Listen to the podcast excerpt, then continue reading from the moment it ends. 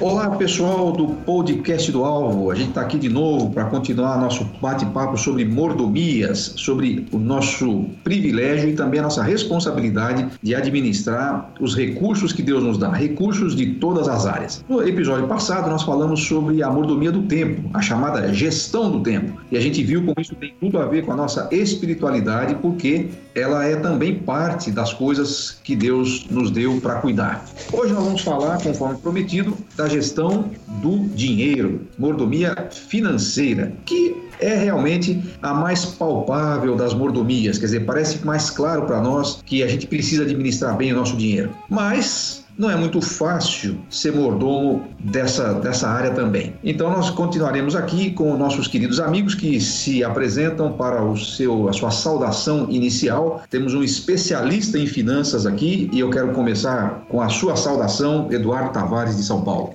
Olá, pessoal, tudo bem? Prazer estar aqui de volta participando com vocês aí da gravação desse podcast. É um assunto que eu acho bem legal, não só porque eu trabalho com isso, né, mas é, também porque a maneira como a gente lida o dinheiro, com o dinheiro é, diz muito de quem a gente é, de como é que a gente se relaciona com Deus, né? Então acho que vai ser bem legal falar sobre isso. Especialista para especialista. Vamos para Portugal e a nossa saudação inicial do nosso querido pastor Marcelo Ferreira. Olá pessoal, tudo bem? Bom estar de volta aqui no podcast do Alvo. Eu não sei do que, que eu sou especialista, na verdade, que o Marcos está falando aí, mas hoje, olha, não perquem, é o dia em que o Du Tavares vai ensinar você a ficar rico.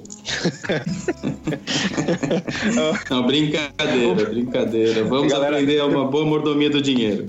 Boa, porque o Marcos vai deixar meu endereço no final do podcast. Aí, se não acontecer, depois a galera vem aqui em casa. Aí o negócio é. vai ficar feio. Eu vou deixar o seu endereço e a minha conta bancária, porque aí ficamos tudo, tudo em casa. O Marcelo é especialista em Bíblia, então ele, ele, ele que dá aqui internamente, nós o, nós o apelidamos de Bispo Primário do podcast. Então as nossas dúvidas teológicas vão todas para ele. E ele sempre traz aqui uma, uma palavra e, uma, e uma, um viés é, teológico, mas não aquele teologiquez, sempre uma teologia prática aplicada e é um prazer tê-lo aqui novamente. E de especialista em, São, em Portugal, vamos para o especialista em gravações e em pegadinhas dos nossos erros, nosso querido Carlinhos Vilaronga, direto de, da província de Shizuoka, no Japão. Acertei?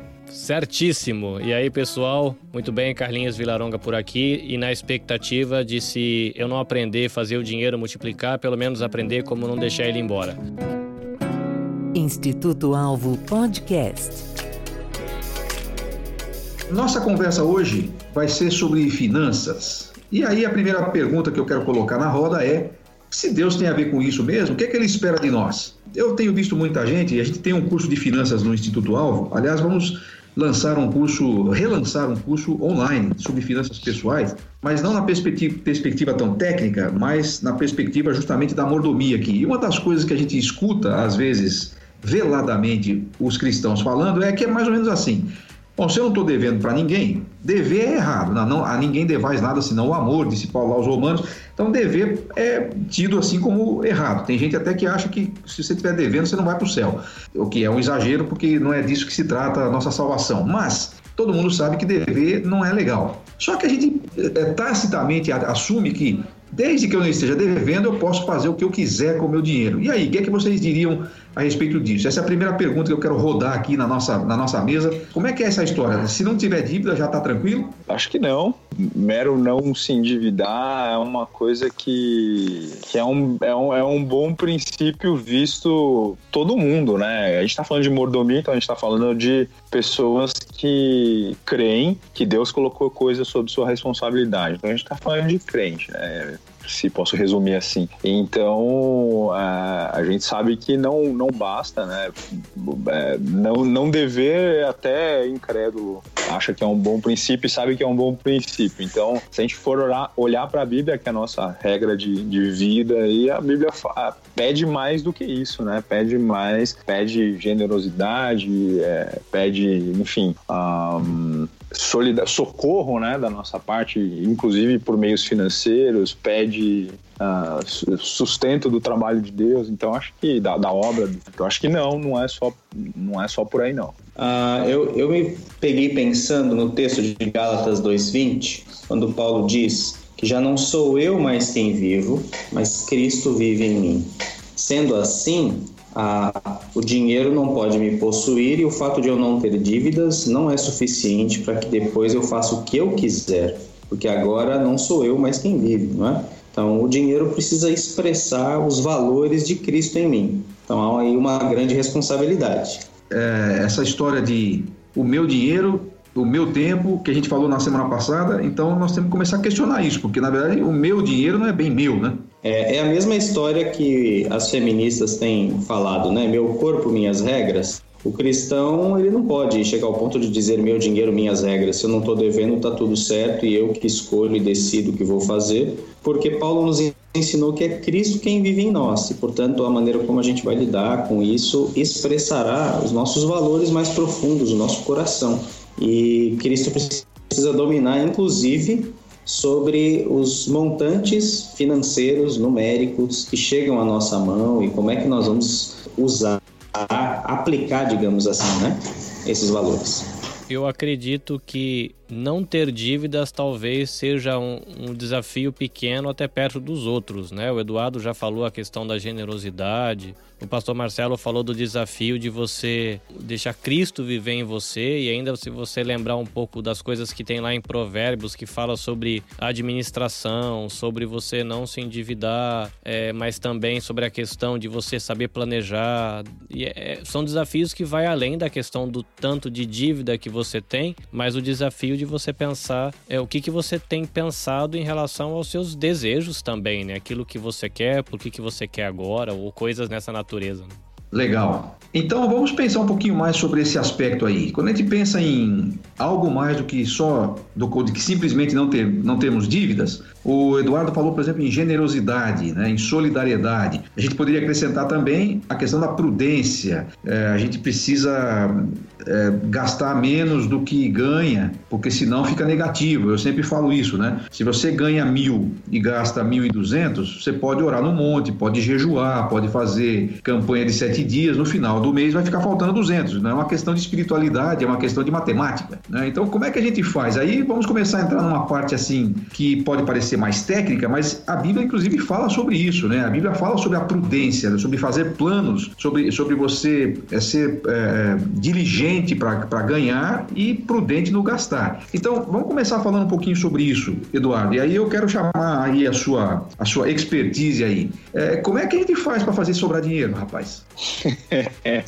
essa é a pergunta de ouro, né? É, eu acho que, é, primeiro, lembro que o Senhor Jesus dá o exemplo de um homem que, é, claro, tá associado a outro contexto, essa, essa ilustração de Jesus, né? Mas de um homem que vai construir uma, uma torre não calcula quanto que ele precisa ali de materiais para construir. Esse homem é a reputação dele é de um tolo, né? De um insensato, porque ninguém faz isso. Então, de fato, tem que ser prudente e há um mandato bíblico aí, né? E acho que a questão de fazer sobrar dinheiro, é, antes de talvez pensar em coisas eh, essencialmente técnicas, né? Acho que tem uma questão aí de contentamento também, né? Porque, é, claro, a gente tem famílias em situação muito complicada aí e que não sobra dinheiro nem quando a família se esforça para ter apenas o básico, né? Mas é, o, que eu, o que eu vejo trabalhando na área financeira e, e tendo contato com gente que, que, que, que escreve, né? Eu, eu trabalhei com jornalismo de finanças durante muito tempo, a gente recebia muita, muita dúvida de leitor, né? Perguntando o que fazer com o dinheiro. E assim, fica bem claro que muita gente está numa situação em que não sobra dinheiro porque é consumista, né? Porque gasta além da conta não para cobrir o básico, mas para ir atrás de outras coisas e, e, acaba desequilibrando o orçamento. Então acho que a primeira coisa é que passa pelo contentamento, né? Se a gente está falando é, em pessoas que, que têm Jesus como Senhor e não o dinheiro, né? E Jesus fala que a gente não pode servir aos dois ao mesmo tempo. Então é, a primeira coisa é buscar a comunhão e intimidade com Deus para aquietar o coração e ter contentamento, porque isso por si só já resolve bem assim as coisas, né? E você vai procurar menos gastos que extrapolam aquilo que você tem. Uh, então o, o, orçamento vai, vai se aproximando aí de, é, de caber, né? De fazer caber, de fazer dar certo. Agora, é, você Quer que entre em coisas mais técnicas ou a gente deixa para depois? O que, que, você acha? Não, a gente pode entrar para depois, porque é o seguinte: vocês são crentes demais. É tudo que eu falo, vocês já falam, vocês já voltam para a Bíblia. Eu não sei, parece que vocês têm uma coisa com Bíblia.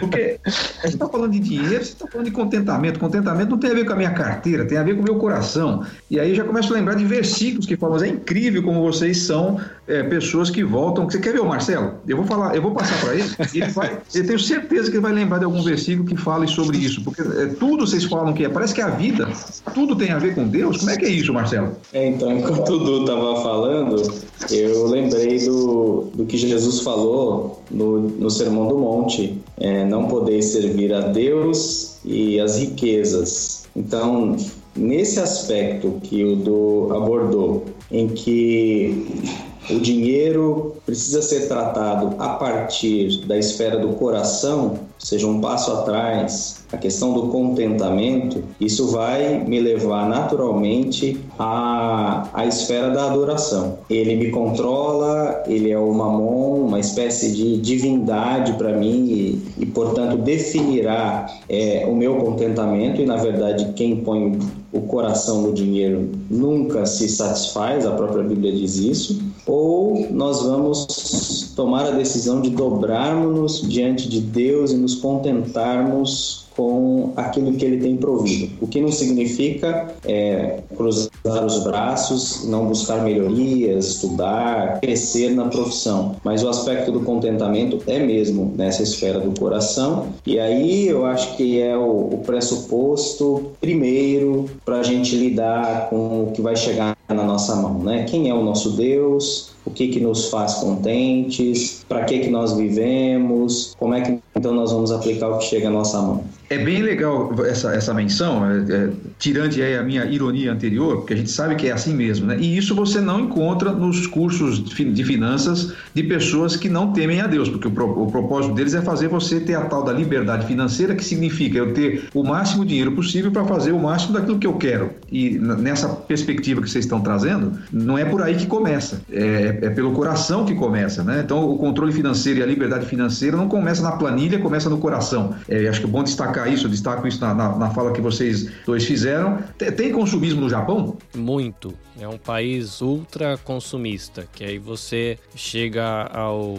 dependendo do estágio do consumo. Por exemplo, quando eu cheguei aqui no Japão, dificilmente você veria um estrangeiro, por exemplo, trocando um amortecedor de um carro. Se o carro começasse a dar problema no amortecedor, você vendia e comprava outro. Se precisava trocar o carburador, você vendia o carro e comprava outro. Você não tem essa questão. Tudo é descartável, né? A pessoa sempre está atrás do novo e nunca é saciado, né? O pastor falou sobre a palavra satisfação contentamento, era justamente nisso que eu estava pensando, na questão de que hoje a gente tem facilidades e cada facilidade tem o seu preço. Mas a gente pode ter todas, mas quais a gente realmente precisa? Qual a gente precisa naquela hora, dentro da, daquela facilidade? Qual dos planos que aquela facilidade oferece que você precisa? O plano mais básico, médio, o avançado, não sei. E é um desafio a gente pensar sobre isso, porque envolve muita coisa realmente que tem a ver com o coração, né? Onde está a nossa felicidade, onde a gente consegue dormir em paz sabendo que é um, um, um, ser humano satisfeito, né? Vai muito além de pensar de como fazer dinheiro, de como gastar o dinheiro, né? É muito mais profundo que isso. Muito bem, então começamos pensando que a mordomia financeira ela vai além de simplesmente não ter dívidas, isso aí é, é padrão, né? Como disse o Eduardo, independente de você ser cristão ou não, é uma questão de você ter honestidade e todo mundo sabe que isso aí é errado, dever para os outros está errado. Agora, falamos aí em conceitos mais profundos. Começa assim então na, no contentamento, eu ficar feliz com aquilo que eu tenho. É um pouco a ver com gratidão, né? É, a gente se concentrar, a gente se concentra mais naquilo que a gente não tem do que naquilo que a gente já recebeu de Deus. E isso como citou o Marcelo, se torna, torna, o nosso coração insaciável. Eu lembro de Salomão, o homem mais sábio que já existiu, é, ele era insaciável em todas as áreas, né? em todas as áreas. Ele, ele, começou a receber tributo que ele não conseguiria gastar em cinco gerações, se bem que praticamente na seguinte foram, já foram roubados e saqueados e, e foi-se embora. Mas ele, não, ele recebia tributo e não parava mais e sempre comprando mais, adquirindo mais, e compra cavalo e vende cavalo e compra carro, não sei o quê. Isso isso se revelou em todas as áreas dele, né? É, isso revelou no tanto de mulheres que ele tinha, no tanto de coisas que ele construiu, nunca, não acabava mais, ele não se saciava de jeito nenhum. Tecnicamente falando, Eduardo, é, pensando assim do ponto de vista de um, de um consultor financeiro, você acha que isso resolve quanto do problema? Se você fosse colocar assim, o contentamento vai resolver quantos por cento do problema? Porque, como você disse, não é só o contentamento. Você tem famílias que não é nem questão de contentamento, é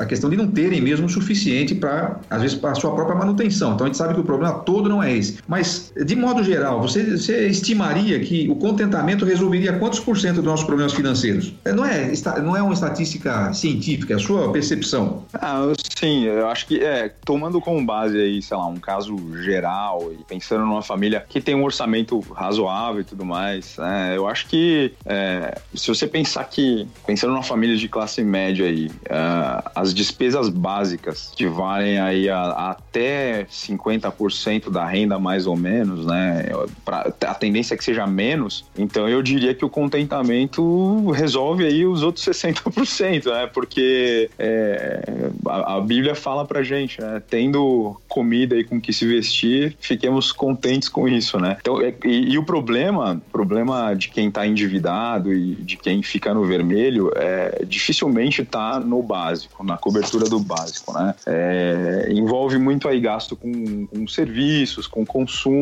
é, envolve gastos é, desnecessários com vestuário, é, envolve, por exemplo, pagar por um monte de serviço que não usa, né? É, você paga academia lá um ano e, e vai duas semanas, você opta pelos serviços é, que te oferecem um pacote superdimensionado para o que você precisa, tal. Então, e, e, muitas vezes a escolha desse pacote superdimensionado é por uma questão de status, né? Então, acho que é, o contentamento resolve muito. Acho que mais da metade do problema, eu acho que contentamento resolve resolve. Pensando aí no, no contentamento e, e, pegando o gancho do que o pastor Marcelo trouxe aí sobre é, servir a, a, Mamon, que é um ídolo, né? É, eu sempre costumo falar que um coração onde tem gratidão, está é, tá preenchido pela gratidão, não tem espaço para idolatria, né? Então acho que é, a percepção de que é Deus quem dá tudo para gente, é, cada, quanto mais aguçada ela for, então, e onde que você afia isso, né? Voltando sempre para a palavra de Deus. Então, quanto mais aguçada ela for, menos espaço vai ter para um ídolo no coração, né? que é, no caso, o dinheiro. E aí, eu tava, tava lembrando da festa é, que os judeus celebravam, né? Que o povo de Deus celebrava celebrava a festa de Pentecostes e, e essa era uma festa de, de celebração da colheita, né? Celebração de que estavam chegando os recursos, né? De que eles precisavam. E essa semana eu estava vendo um, um, vídeo de um, de um professor falando e ele fala que o, o análogo à festa de Pentecostes, talvez nos nossos dias, uma aplicação possível seria pensar no dia do salário, né? Quando chega lá o recurso de que você precisa. O, o judeu celebrava a festa de Pentecostes com muita gratidão a Deus porque Deus tinha dado a colheita. E, e, e, o nosso, entre aspas, Pentecoste seria a chegada aí do, do salário, né? E a gente tinha que celebrar esse dia com gratidão a Deus antes de pensar que, no que, que eu vou fazer com esse dinheiro, né? Bom, eu queria, eu queria que você repetisse, se fosse possível. Você falou uma coisa que eu nunca tinha pensado: que as pessoas que estão endividadas, é, normalmente o problema não é por causa da, do, do, da, da, do custeio, digamos assim, né? das despesas básicas. É, geralmente não tende a ser. E aí eu tô generalizando o perfil, né? Porque é difícil a gente lidar com finanças porque você tem infinitos perfis, né? Então, para tratar alguns temas assim, às vezes a gente generaliza e pensa no perfil médio aí. Então, você pensar é, é, é mais, é mais voltado para consumo do que para custeio, endividamento, quando você vê pessoas aí extremamente comprometidas, né? Eu lembro que eu trabalhava, é, trabalhei uma época num, num blog de investimentos e junto comigo tinha um pessoal é, da mesma empresa que patrocinava o blog, e era um pessoal mais do mercado financeiro, não ligado a notícias, né? Eles prestavam serviços financeiros mesmo. E o cara tava me falando que ele conhecia uma família é, em que o, o, o, pai ganhava, sei lá, seus 20 mil reais por mês, a mãe ganhava os seus 15 a, a 20 e eles estavam completamente endividados. Então você vê, não, não é, não tem a ver com o custeio. Imagina que uma família com essa renda tem problema para a cesta básica ali de produtos, né? Não tem. Mas estavam endividados e estavam tentando se livrar das dívidas. Então você vê por aí que o desproporcional tá naquilo que você começa a cobiçar, né? E aí, dificilmente alguém cobiça o básico, o arroz feijão, né? Você começa a passar para outros itens aí da sua cesta de produtos, é que a cobiça começa a entrar e o endividamento vem junto. Instituto Alvo Podcast.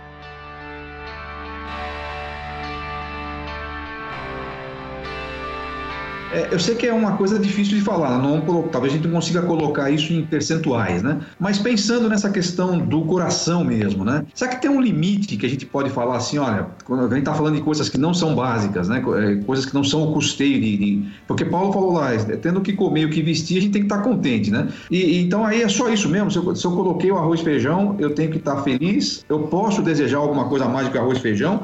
Qual que é o limite que a gente pode colocar nessa questão para chamar de consumismo, para dizer que tomou o nosso coração. Tem como a gente medir isso? Tem como a gente é, dar para o nosso ouvinte aqui uma, um, pelo menos uma, uma, um parâmetro de reflexão? Olha, Marcos, essa é uma pergunta bem difícil. Não sei se eu vou conseguir respondê-la, mas dá para levantar é, alguns fatores contextuais do primeiro século que eu acho que são importantes para lidar com esse versículo especificamente, né? Tendo com que vestir, com que comer, estejamos com isso contentes. Palavra do apóstolo Paulo em 1 Timóteo capítulo 6. E o próprio Jesus trouxe também no seu discurso do Sermão do Monte uma palavra semelhante a esta, quando ele fala para não nos preocuparmos com o que haveremos de comer, é, vestir, beber, porque são os pagãos que fazem isso e buscar primeiro o reino de Deus e a sua justiça, não é? E as demais coisas serão acrescentadas. O mundo do primeiro do o, o mundo do primeiro século do Novo Testamento era um mundo que não existia a classe média, não existia a burguesia. Então era mesmo uma classe laboral, trabalhadora, simples, onde os salários eram baixos, mesmo os próprios doutores da lei, é,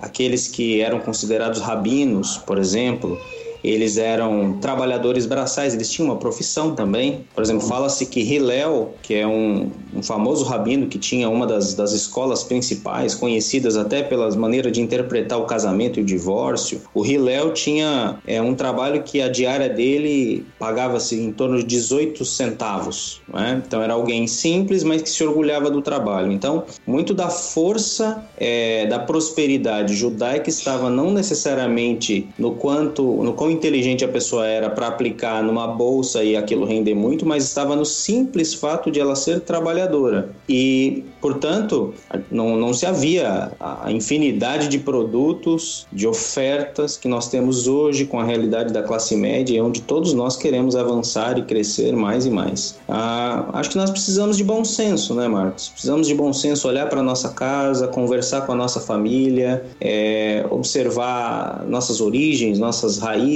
o que é que podemos de fato tirar para viver uma vida mais simples é, e que pode ser ainda assim é, algo, vamos dizer, onde haja qualidade, onde haja crescimento para os filhos e onde a gente tenha em vista uma vida que não é egoísta, que não é só para nós. É, muito, muito bem colocado, né? Fazer essa análise com bom senso, né? Porque acho que não dá para você traçar. É meio relativo isso, né? É, o que, que é supérfluo, né? O quanto é supérfluo. Né? É, mas essa questão que você citou, que nós temos muitas opções de consumo hoje, né? É muito mais do que a gente tinha até mesmo na nossa época de criança. Cada um de nós aqui, nós somos todos jovens. Eu sou o mais jovem dos, dos, dos quatro aqui. É, certamente eu sou o, o que está mais próximo aí do, dos anos 90. E, e só, só a gente voltar só para essa década passada, a gente já vai ver o tanto de, de, de coisas a menos que a gente tem para comprar, né? Por exemplo, tecnologia. Eu tô, tô, imaginando o Carlinhos lá, lá no Japão, que ele, ele, falou aquele negócio que ninguém trocava nem o amortecedor, né? Então imagine para eletrônicos como é que é isso lá, né? Não sei, a oferta imagino deve ser bem maior do que aqui. E aí isso te impele a gastar mais, porque é, é isso que faz a roda da economia girar, né? Então, onde colocar esse, essa, essa, essa cerca, né? Aquilo que a gente é, vai chamar de supérfluo, né? Deve ser difícil aí para vocês, né, Carlinhos? Por exemplo, em relação a essa questão de tecnologia. Sim, eu vou usar o exemplo dos smartphones. É um produto que é muito útil, né? Até aqui no Japão, talvez se a pessoa morar num país, determinado país aqui da Ásia, num determinado região do Brasil, um smartphone pode até ser um supérfluo, mas aqui no Japão, se você não tem, fica até chato, porque você vai fazer alguns negócios, alguns cadastros, você precisa ter o smartphone na mão para conseguir concluir as coisas e fluir de maneira mais prática é, o dia a dia. Mas o consumismo aqui é muito, muito latente, né? Porque você tem um país de primeiro mundo que paga um salário é, alto, que dá para você adquirir muita coisa. Então é comum, por exemplo, quando lança o, o iPhone, você vê a pessoa lá que passou dois dias na fila para ser um dos primeiros a pegar o último modelo. E é depois ela mostra, né? Tem os documentários, as reportagens, que a pessoa tem todos os iPhone desde o primeiro. Então a pessoa comprou um há um ano atrás, dois anos atrás, e saiu um, sei lá o que, S, X, T, e a pessoa corre lá e compra um negócio que vai quase o salário inteiro dela. Mesmo nesse universo, e fica essa pergunta: o quanto será que a gente precisa? Que eu conheço gente no meu trabalho que tem o,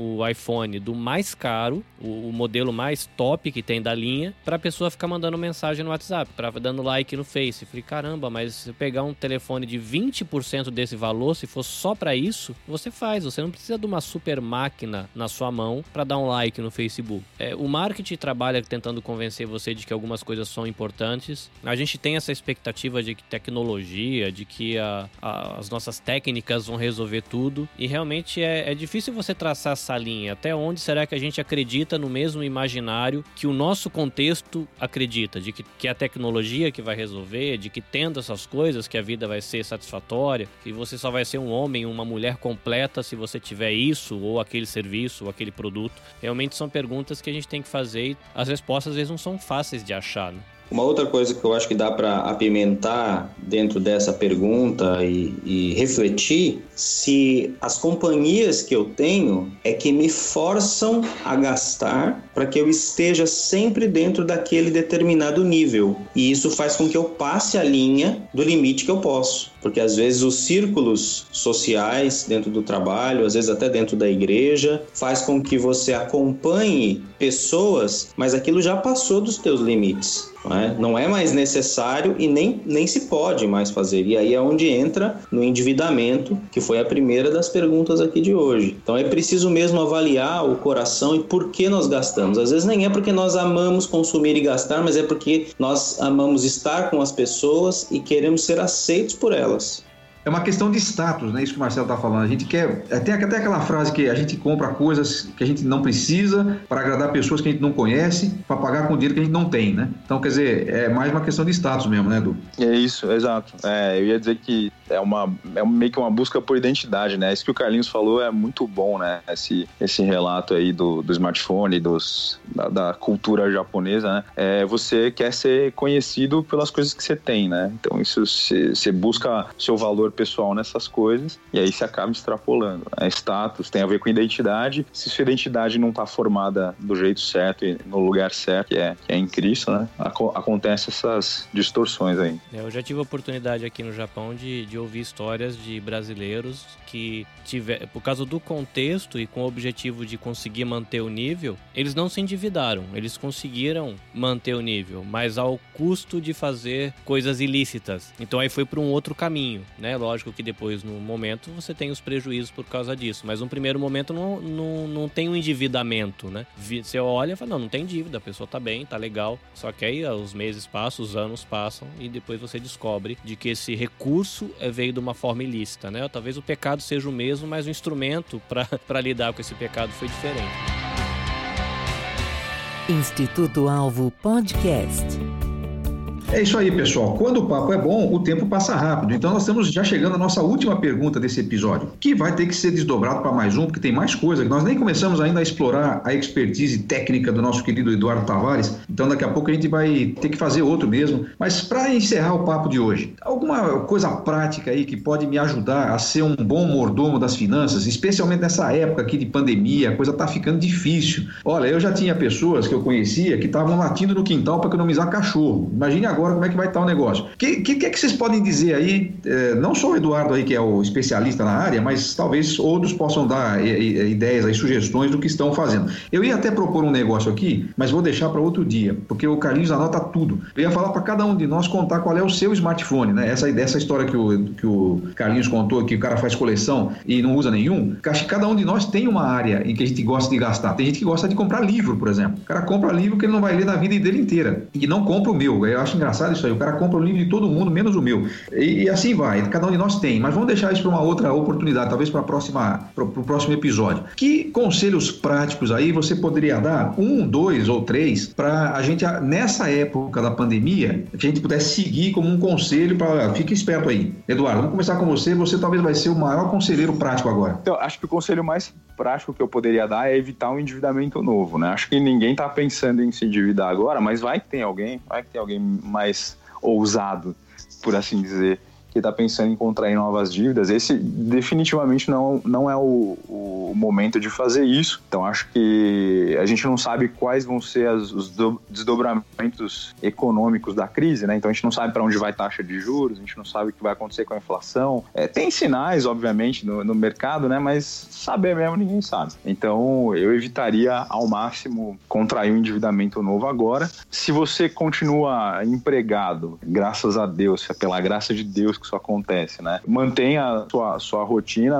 de gastos, tentando ali limar algumas coisas mais superficiais. É, eu sempre, sempre acho que um bom indicativo é coisas pelas quais você paga, mas que há mais de um mês você não usa. Então, acho que é um bom, bom sinal de que você deveria cortar para melhorar aí o seu orçamento. Né? Um outro conselho, e aí tem, tem mais a ver com o que fazer com o dinheiro, né? Se você tiver oportunidade é, e aparecer diante de você ali alguém que esteja precisando, essa é a hora de você ajudar, né? É, com bom senso, obviamente, destinando proporções adequadas para isso, mas ajudar quem eventualmente você sabe que está precisando nesse momento de crise. Esse também acho que é um, é um bom conselho conselho. Marcelo, alguma coisa aí para acrescentar nesses conselhos? Bem, o Du foi bem completão, né? Mas vamos dizer aí uma coisa a mais. Estamos falando com cristãos, é, na sua grande maioria, que são é, participantes de uma comunidade local, de uma igreja, então vale aí também lembrar de olhar para a sua comunidade local, para a sua igreja, continuar a sua, o seu programa de, de ofertas, é, tendo em vista que a sua igreja também é, é uma agente do reino de Deus para espalhar as boas novas, as boas notícias. Então, uma coisinha diferente a mais daquilo que o Du já falou.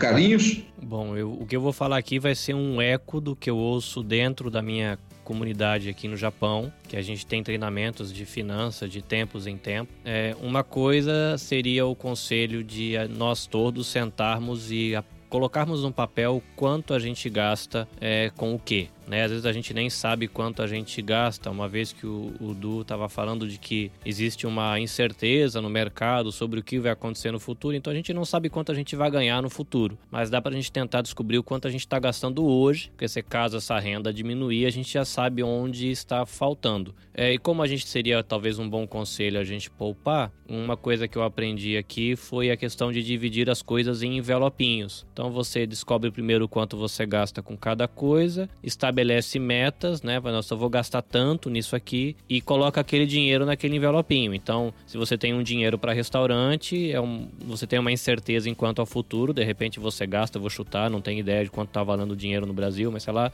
é 200 reais por mês num passeio. Então eu vou começar a diminuir para 120. É 120 reais no envelope. Na hora que bateu no 120 acabou, só o próximo mês, porque aqueles 80 vai ficar guardado por causa da incerteza. E uma terceira dica, que talvez seja mais doída. Eu lembro daquele texto que Jesus fala que se seu olho te faz precar, melhor você arrancar o olho direito e jogar fora do que você perder o corpo todo. E eu vou usar essa analogia para quando você fez a listinha para pensar no que você gasta, quanto por mês, talvez seja legal já fazer uma reflexão de que se eu precisar cortar alguma coisa, ainda que vá me doer muito, o que, que eu cortaria primeiro? É, aí não bate aquele desespero de de repente cortar uma coisa necessária, mas também a gente meio que já ir trabalhando o coração para uma necessidade. Falar se precisa, eu tenho, sei lá, quatro telefones com internet, se eu precisar cortar, eu cortaria de três, de dois, de um, ou não cortaria de nenhum, cortaria internet de casa. Qual que seria a solução para tentar reduzir custo com internet, por exemplo? Isso tem muito a ver com a minha realidade aqui no Japão, né? Que as pessoas fazem muito isso. Família grande, todos têm telefone com internet, um bom plano e mais a internet da casa. Então seriam os três conselhos assim bem práticos, mas que talvez ajude a gente nesses próximos meses, a que a gente não sabe muito bem para que caminho a coisa vai. Muito bom. Eu quero acrescentar um aqui que tem a ver com o que vocês, especialmente o Carlinhos e o Eduardo falaram, que é o seguinte: na hora que você for fazer essa análise do que é o seu, do que são os seus gastos, ter uma atenção especial aos pequenos gastos, que eu chamaria assim, abaixo de 100 reais, para colocar um valor. Porque a gente não dá muita bola para eles. Ah, essa, esse Netflix aqui é só 29 não sei quanto. Ah, esse, esse plano de telefone aqui, ah, é, é só, é só 49,90. E de repente você vai perceber que você não está usando. Eu gostei muito dessa história de coisas que eu não uso há mais de um mês, ou coisas que não me, não me agregam né, há mais de um mês. Vai lá e corta. Isso já devia ter feito mesmo antes. Eu, eu por exemplo, tinha acabado de fazer aqui uma renegociação com a meu provedor de internet, porque eu estava com um plano que não fazia sentido, eu não estava usando aquilo. Então, são coisas que são, parecem pequenas, mas você pega uma, uma despesa de, de R$ 49,90, né, 50 reais, parece pouco. Em um ano são 600 reais. E isso vai começando a fazer é, diferença, numa, especialmente numa hora dessa, ou para você conseguir ter uma certa reserva aí. Esse assunto é fascinante, é muito prático, e eu vou então sugerir que a gente continue no próximo episódio. Vocês topam? Opa! Certeza, vamos embora. Vamos lá. Muito bom, pessoal. Então, aguardem aí que vem mais um pouco de dicas sobre mordomia financeira. Você deve ter percebido que aqui a nossa reflexão não é só técnica, é também uma reflexão para a nossa espiritualidade, para dentro dos nossos princípios e valores cristãos. Muito obrigado aos meus companheiros de bancada, muito obrigado a você que nos assiste e espalhe por aí. Não deixe de passar para as pessoas se você gostou do, do episódio, se você está gostando do podcast, passa para os seus amigos. Vamos ver se a gente aumenta o pacotão de amigos que está conosco nesse podcast do Instituto Alvo. Tchau. Instituto Alvo Podcast podcast foi editado e publicado por Nabe Podcast Network. Saiba mais em nabecast.jp.